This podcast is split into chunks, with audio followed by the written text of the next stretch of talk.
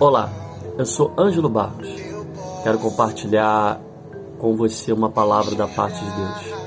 Em 2 Crônicas 7,14, o texto vai dizer: Se meu povo que se chama pelo meu nome se humilhar e orar, e buscar a minha face, e se converter de seus maus caminhos, eu ouvirei dos céus, perdoarei seus pecados e sararei a sua terra.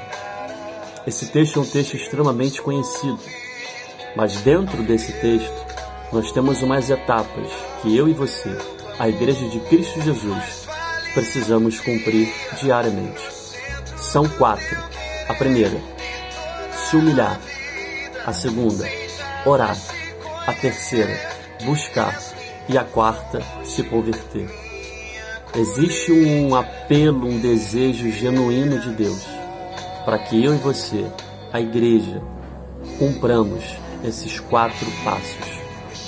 Fique com essa palavra, que isso arda no seu coração por esse final de semana. Que tenhamos fome e que tenhamos desejo, experiências com Cristo Jesus. Fique na paz. Que Deus te abençoe.